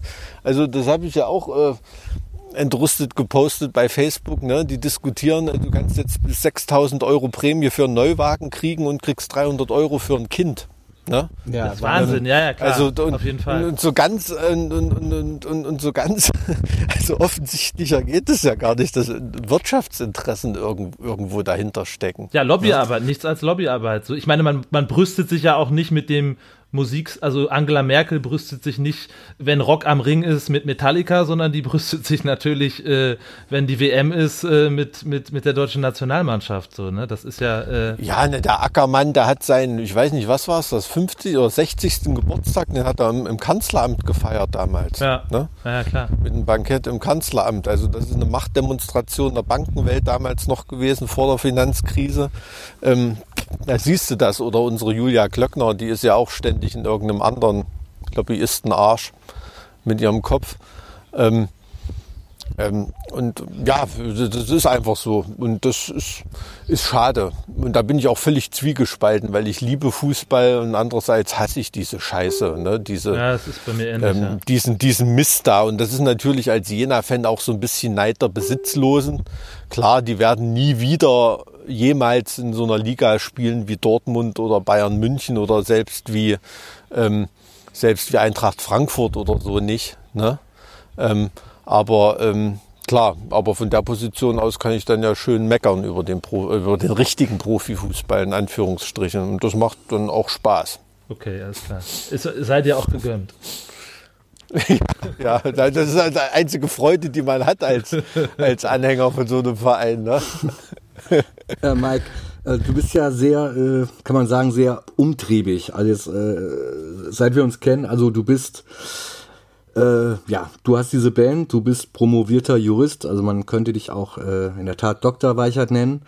Äh, du hast eine Familie gegründet. Wie, wann machst du das alles? Und gab es mal einen Punkt, wo du gesagt hast, boah, das ist jetzt gerade alles äh, too much?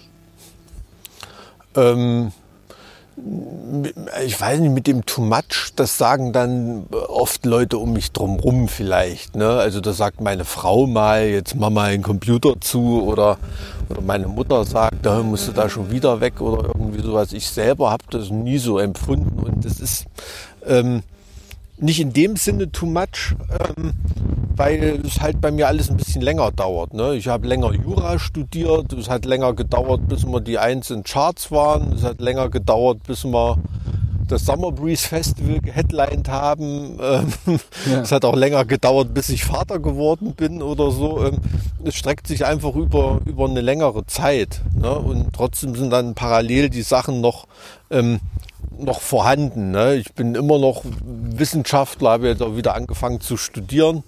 Das habe ich ähm, gelesen, Kulturwissenschaft, ne? Ja, Kulturgeschichte, ja, sammlungsbezogene Wissens- und Kulturgeschichte heißt, heißt der Studiengang eigentlich. Ähm, also ist total interessant, ne? aber das kann man dann natürlich nicht so betreiben, dass man, äh, ähm, dass man da absolute Spitze ist irgendwie. Ne? Also ich bin weder als äh, Staatsrechtler bin ich äh, in Deutschland die absolute Spitze, noch, noch äh, ist unsere Metalband in Europa die, die absolute Spitze oder so. Ne? Also das ist, ähm, ähm, aber gut, da bin ich auch nicht alleine unterwegs. Da habe ich ja auch noch ähm, fünf, äh, sind wir ja mit, mit unserem Benny, unserem Manager, fünf andere Jungs, die noch was auf dem Kasten haben und dazu was beisteuern. Ne? Insofern nee, ähm, wird mir auch, auch seine Rundnummer mal immer freigehalten. Also ähm, es dauert halt einfach ein bisschen länger. Das, das, das sieht dann so umtriebig aus, aber man muss auch mal gucken, wie lange das schon so, lange das schon so unterwegs ist. Und ähm, du hast ja in deinem Leben auch schon viele Aufgaben abgehakt, ne? von der Plattenindustrie bis ähm, zum Bassisten in einer, in einer Rockband ähm, ja, ist ja da, ähm, ähm, haben ja viele Leute irgendwie so, so, so die Projekte am Laufen. Ne? Ja. Schon und es gibt einfach manchmal diese Phasen, ne, wo es einfach dann viel ist, aber ich glaube, was ganz wichtig ist, wenn das einem wirklich Spaß macht, was man tut, ist ja immer so, dann kommt alles mal halt äh, zusammen, dann ist es halt auch mal so ein bisschen anstrengend, aber das ist ja auch trotzdem okay. So. Ja. Na, das ist eben das, ähm, das ist das absolute Privileg und auch das einzige, warum das so möglich ist, dass man, wenn man gerade am Arbeiten ist, nicht das Gefühl hat, dass es Arbeit ist, ne, sondern dass es das Leben von einem ist. Das, das ist das Einzige, wie man sowas stemmen kann. An, ansonsten ähm, gibt genug Leute, die kotzen, wenn sie früh auf die Arbeit gehen und sind froh, wenn sie aus dem Werktor rauskommen, 16.30 Uhr. Ähm, die haben sicherlich nicht zwei oder drei solche Beschäftigungen, die sie eigentlich ankonzentrieren das ist klar. Nee, klar. Aber ich meine, die Art die, äh, der Musik, die ihr macht, beziehungsweise den Status, den ihr habt, also so eine Frage wie, äh, wo siehst du dich in zehn Jahren, das ist mal, finde ich, irgendwie schwierig. Aber meinst du, du wirst, ja, ja, aber meinst du, du wirst, ihr werdet, äh, wenn alles so bleibt und da nichts irgendwie äh, schief läuft, kann ich mir schon vorstellen, dass ihr in fünf oder vielleicht in zehn Jahren immer noch äh, auf der Bühne steht so, weil die Fans ja auch mit euch älter werden und du vielleicht tagsüber dann vielleicht doch irgendwann im Anzug äh, in der Kanzlei oder im Gericht sitzt. Ähm, machst du dir darüber Gedanken oder lässt du das einfach jetzt so passieren? Ich habe mir da oft Gedanken drüber gemacht, aber habe auch festgestellt, also jetzt gerade auch in der Corona-Krise, da ähm, merkst du ja, dass du das einfach passieren lassen musst. Ne? Und du musst dir halt auch immer irgendwie bewusst machen, dass wenn du hier in, ähm, auf, der, auf der Nordhalbkugel lebst ähm, und jeden Morgen äh, das Glück hast, gesund aufzuwachen, dass das ja schon der Sechser im Lotto ist. Ne? Absolut. Und ähm, irgendwie, und irgendwie, wenn alles, äh, selbst wenn irgendwie alles total scheiße werden sollte und du für deutsche Verhältnisse äh, arm und unten dran bist, ist das global gesehen immer noch ähm, bist du da immer noch unter den Top 5% unterwegs. Ne? Ja, und Weil das ist den meisten einfach gar nicht bewusst. Das ist den meisten gar nicht bewusst und das muss man sich eben bewusst machen. Aber das wird einem bewusst, wenn man, ja, wenn man zu einer, was weiß ich, zu einer Show in Indonesien mal durch einen Slum fahren muss, ne? Oder in Sao Paulo in Brasilien oder so. Und ähm, da, da sieht man das. Also ich habe ähm, ähm, ich hatte mal zum Beispiel, ähm, ja, waren mit Parkway Drive in, in Südamerika unterwegs. Ähm, da saß ich mit, mit, mit Winston, ähm, saßen wir so in, in einer Bar zusammen irgendwie und da kam irgendwie so eine, so ein Crackhead an, so eine Frau irgendwie und hat, hat irgendwie um Geld gebettelt oder, oder, oder irgendwie sowas. Ne? Und wir haben das erst gar nicht mitbekommen. Und noch ehe wir darauf reagieren konnten, hat da irgendwie die Security von dem Laden die genommen und wie so ein Sack Müll wirklich vor die Tür rausgeschmissen. Und ähm, als wir dann ähm, fertig waren und aufstehen wollten da in der Bar, da schlug wirklich so einen halben Meter neben mir ein zwei Fäuste großer Backstein in die, in die Wand ein, die die, die die Frau nach mir geschmissen hat. Da hätte ich auch tot sein können. Alter ne? Schwede. Den, den Backstein, den habe ich genommen, in meine Reisetasche gepackt. Der liegt jetzt zu Hause bei mir auf dem Schreibtisch und erinnert mich immer daran, was ich für ein gutes Leben habe. Wow. Und jedes Mal, wenn ich den sehe, da denke ich daran und, und mache mir, mach mir das bewusst. Ne? Und dass ich in der Situation auch nicht richtig reagiert habe, sicherlich. Ne? Und äh, das muss man sich halt immer bewusst machen. Macht man sich viel, viel zu wenig bewusst. Ne? Und wenn du das so siehst, ähm, dann rückt das alles natürlich komplett äh, in eine andere Perspektive. Ne? Und ähm, wenn du diesen Sechser im Lotto hast, dass du hier da geboren bist, wo wir geboren worden sind, ähm, dann ist deine einzige Sorge nur, dass du früh gesund aufwachst und ähm, der Rest, ähm, da bist du selber schuld, wenn du dir Sorgen drum machst. Ja. Also das ist meine Meinung. Absolut. Und dass man eben nicht stolz drauf sein kann, wo man zufällig geboren wurde. Ja, natürlich, das ist ja keine Leistung. Ne? Eben. Um Gottes Willen. Ja, klar. Das, Das ist ja, ich meine, auf, auf, auf was soll ich stolz sein? Das Land, in dem ich geboren wurde, gibt's gar nicht mehr. Eben drum. Nein, aber das Ähm, verstehen halt das viele Leute nicht. Ja, das ist das, äh, Ja, na klar. Das ist so, also bei als DDR-Bürger ist man wie so ein Fußballfan, wo sich der Verein aufgelöst hat, weißt du? Das ist so, ja, ja abgefahren. naja. Übrigens sehen wir uns ja äh, dieses Jahr äh, noch, ich, äh, also wir zumindest wissen noch nicht wann. Äh, wir sind ja beide, beide Bands Ja. für den Musikautorenpreis der GEMA äh, nominiert, wo wir beide äh, alle vor zehn Jahren uns noch ähm, drüber totgelacht hätten, dass das jemals überhaupt passieren kann. Von daher äh, bin Ja. ich mal gespannt, wann das nachgeholt wird und dann werden wir da bestimmt Hm. einen ganz witzigen Abend verbringen. Aber ich glaube auch, das wird, das wird ganz lustig. Ich bin aufs Essen gespannt. Ähm, wird, ähm, wird, wird Spaß machen, ähm, wenn wir dann zugucken, wie Mille den Preis überreicht kriegt. Ach, du weißt es auch schon. Ja. Ich weiß es nicht, keine Ahnung, aber ich denke mal, ja. Also, Ich, glaub, ich glaube, wir haben da auch verdient. sowas Ist Leuten gehört, ohne da jetzt zu viel zu verraten, aber ich, äh, wir gehen Ich auch könnte es mir aus. vorstellen. Und wenn nicht, dann ist das jetzt ein, ein ganz mieses Mittel, Miller aus dem Rennen zu nehmen. Ja, genau. Nein, aber er ver- er wird's mir verzeihen. Nee, Aber Quatsch. meine, also äh, ich, ich weiß es nicht, keine Ahnung. Meine erste Compact Disc war ja in der Tat, ich habe mir damals zur Konfirmation eine äh, Stereoanlage, äh, deren Marke ich vergessen habe, äh, ist ja auch schon Bestimmt Universum aus dem ja, Quellekatalog. irgendwie sowas. Und die erste Compact Disc war Extreme Aggression. Das war, das weiß ich noch. Ich war stolz wie Bolle. Sehr gut. Ja, das Ja, war, ist auch eine geile Platte, kann man nichts sagen. ja. Apropos, wir haben hier so eine kleine Playlist, wo wir noch äh, ein paar Songs reinfüttern wollen. Und da würden wir dich jetzt gerne äh, mal spontan fragen, was dir da einfällt. Zwei Songs, stilistisch völlig egal. Zwei Songs, stilistisch völlig egal. Sonst, sonst überleg einfach noch einen Moment und ich fange an. Nee, du, ich, nee, ich sitze gerade so chillig hier irgendwie, also auf jeden Fall irgendwas von Massive Tech. Irgendein Song, den er geil findet, könnte er reintun. Und als ähm, äh, so attitüdenmäßig zum Gespräch, was man gerade hatte, The World Keeps Turning von Napalm Death noch. Ja. Oh ja, das ist sehr gut. Was geht bei dir, Janosch? Was hörst du? Ähm, ich würde dieses Mal draufpacken, ähm, und zwar äh, von der letzten DJ Shadow Platte. Ähm, ein Song, ich muss mal gerade nachschauen, ich weiß gar nicht mehr genau, wie der heißt. Äh, aber die Platte auf jeden Fall hat mir wieder relativ gut gefallen. Ich habe den so äh, nach den ersten beiden Platten ein bisschen aus den Augen verloren. Ähm, aber ich würde draufpacken Urgent, Important, Please Read. Ist ein, äh, kein Instrumentalsong, sondern er hat da äh, ein paar Rapper mit auf, der, auf dem Song drauf. Rockwell, Knuckles, Tev Poe und Damon. Jetzt alles keine bekannten Namen, aber ein äh, sehr geiler Track und auch mit einer sehr guten Message, also geile Lyrics auf jeden Fall. Auch sehr passend zu dem Gespräch, was wir heute hatten. Ähm, das wäre der eine Song. Und ähm, der nächste Song ähm, von einer Band, ich habe so in der letzten Zeit wieder, ich habe lange Zeit wirklich so diese ganze äh, frühe Metalcore-Geschichte so ein bisschen aus den äh, Augen bzw. Ohren verloren. Ähm, und habe jetzt eine Band wieder entdeckt oder eine neue Band entdeckt. Knocked Loose heißen sie aus den Staaten, glaube ich. Ähm, ah, okay, ja. Und die letzte Platte äh, ist von 2019, heißt A Different Shade of Blue.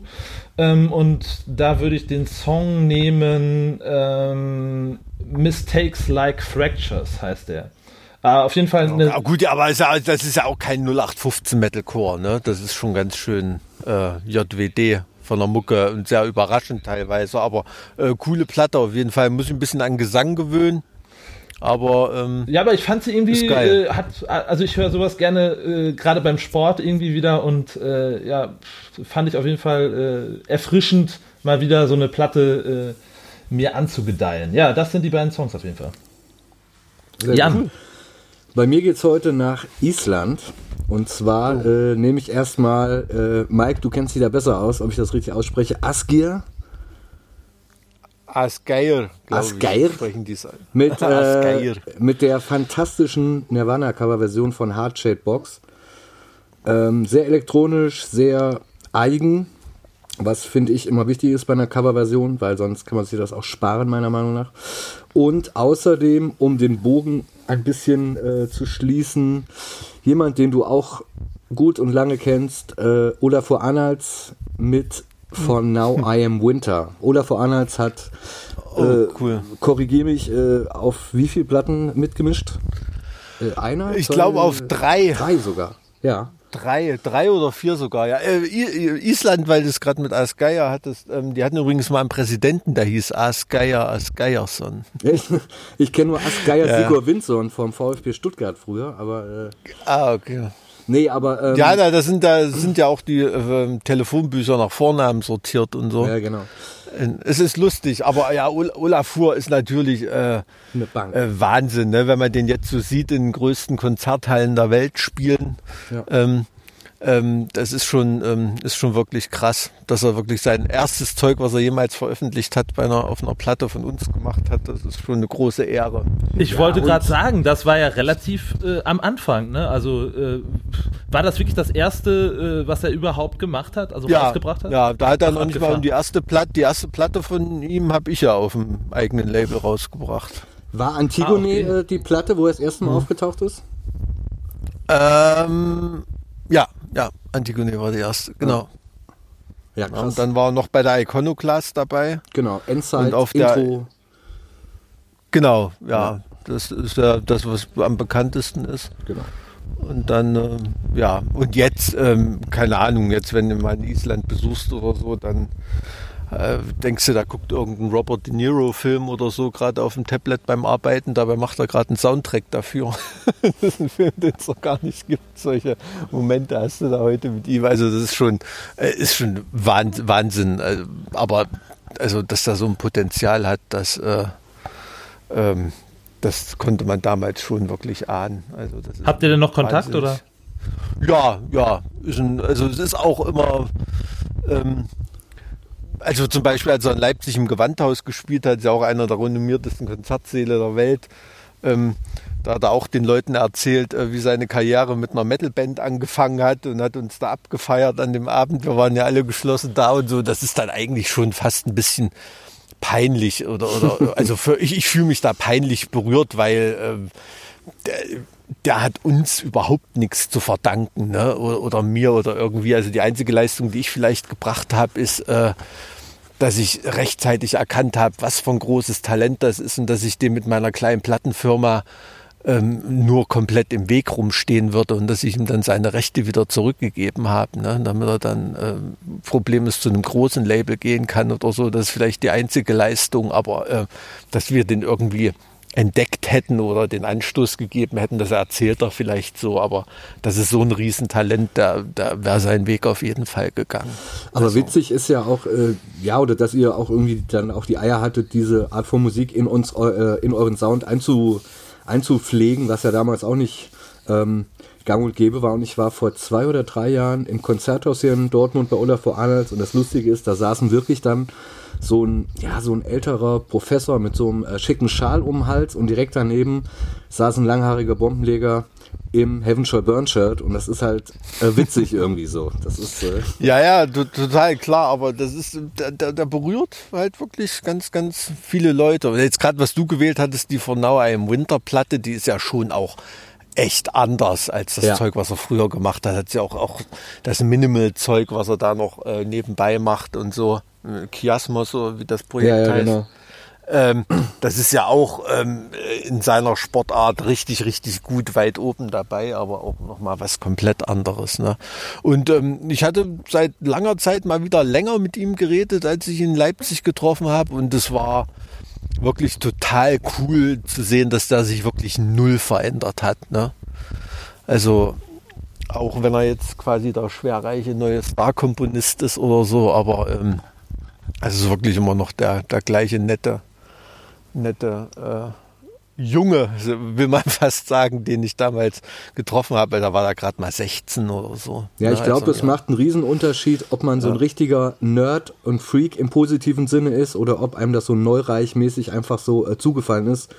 Ja, ich glaube, das ja. macht einen Riesenunterschied. Ich glaube, diese Leute verändern sich auch gar nicht so krass, weil denen, also natürlich äh, werden die das Geld auch anzuschätzen wissen, aber ich, ich glaube, das sind die Leute und das ist der Hauptunterschied, dem geht es um was ganz anderes. Also der macht das, weil es muss.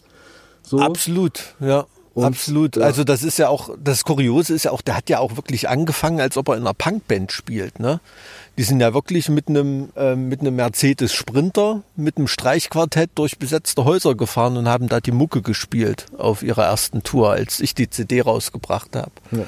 Und ähm, das ist schon, das ist schon krass, ne? Wo, wohingegen du normalerweise immer mit einem Konservatoriumstudium oder Laberababer immer in den Konzertsälen anfängst in so einer Szene. Da hat er ja auch einen völlig alternativen Weg beschritten. Er hat ja auch ein Musikstudium in England und so hingeschmissen, weil ihm das alles viel, viel zu, äh, zu einengt und zu, zu dogmatisch war. Ja. Aber das erdet, das erdet ja auch total, ne? Also so, äh, wenn man auch Absolut, ja klar. da anfängt, ja. ich meine, das weiß ja jeder von uns auch, ne? Wir haben ja auch in irgendwelchen mhm. Spielunken alle schon gespielt und äh, ich glaube schon, mhm. dass man dann ganz anders auch so ein bisschen das zu schätzen weiß und anders an die Sache rangeht, so, ne?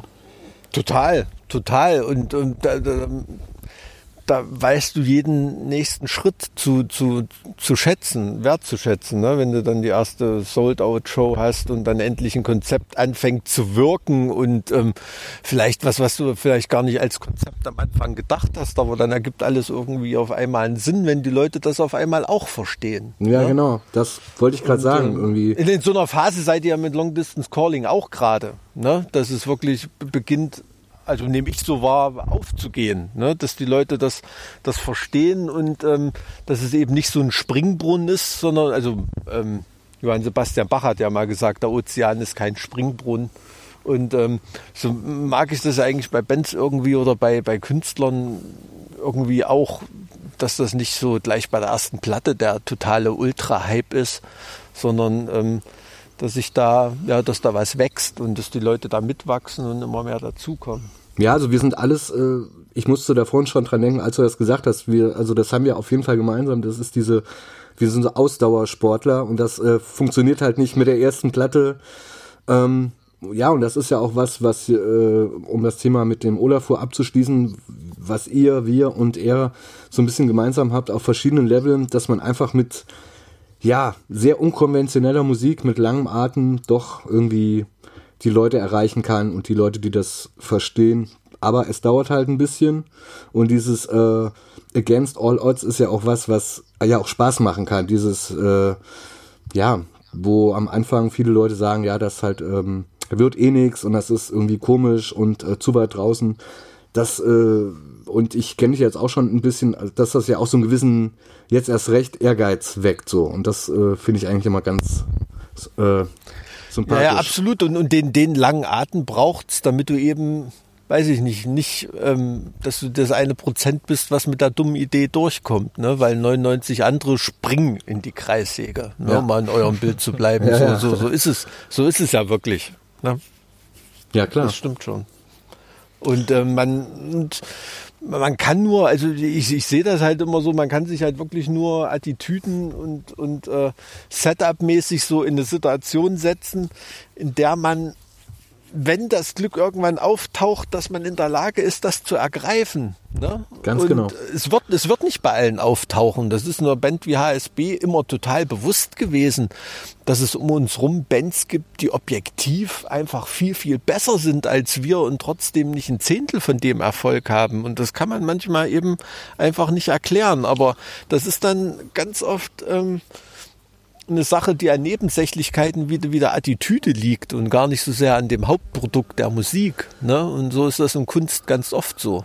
Ja, es muss Es gibt halt sicherlich packen. auch, es, ja, es gibt, es gibt tausend Leute, die besser Klavier spielen als Olafur Arnalds. Ne? Er sagt ja von sich selber, er ist ein lausiger Klavierspieler. Ähm, Ja. Aber Johnny Cash war auch ein lausiger Gitarrist. Aber, wie er halt den Ton spielt, ich hatte auf diesem Konzert in Dortmund, der hat ein, also das war ein Ton in diesem Laden und der Sound war halt der absolute Wahnsinn. Und ich hatte so Gänsehaut. Also das war wirklich, also das ist einfach so Feeling und wie das arrangiert ist und alles. Und darauf ähm, kommt es ja immer so ein bisschen an. Und vor allen Dingen auch äh, im Laufe der Zeit auch immer mal wieder Nein sagen. Das ist ja auch was, was ihr auch immer mal gemacht habt. Irgendwelche Touren dann nicht irgendwie halt äh, gemacht und nicht alles mitmachen. Und wie du vorhin gesagt hast, es darf sich halt nicht nach Beruf anfühlen, auch wenn es das teilweise manchmal ist, ist äh, dann immer quasi, eigentlich de facto ist es ja ein Halbtagsjob und gefühlt auch viel mehr oft, aber äh, wenn sich das anfühlt, als wenn du morgens in die Fabrik fährst, dann stimmt halt irgendwas nicht so. Es, äh, und da Ja, muss man total. sich Und das ist halt jetzt- selber so ein ja. bisschen, ja. das ist jetzt auch wieder eine Phase, in der sich Bands fragen müssen, ob sie alles mitmachen müssen. Ne? Muss ich jede Atemschutzmaske auch drucken? Muss ich jeden dummen Livestream mitmachen, zu dem irgendjemand auffordert oder laberababer? Das sind ja Fragen, die sich jetzt Bands immer stellen müssen. Ne? Und ähm, da kann ich nur sagen, wenn sie es irgendwie nicht richtig oder wenn sie es komisch anfühlt, dann lieber nicht machen. Ne?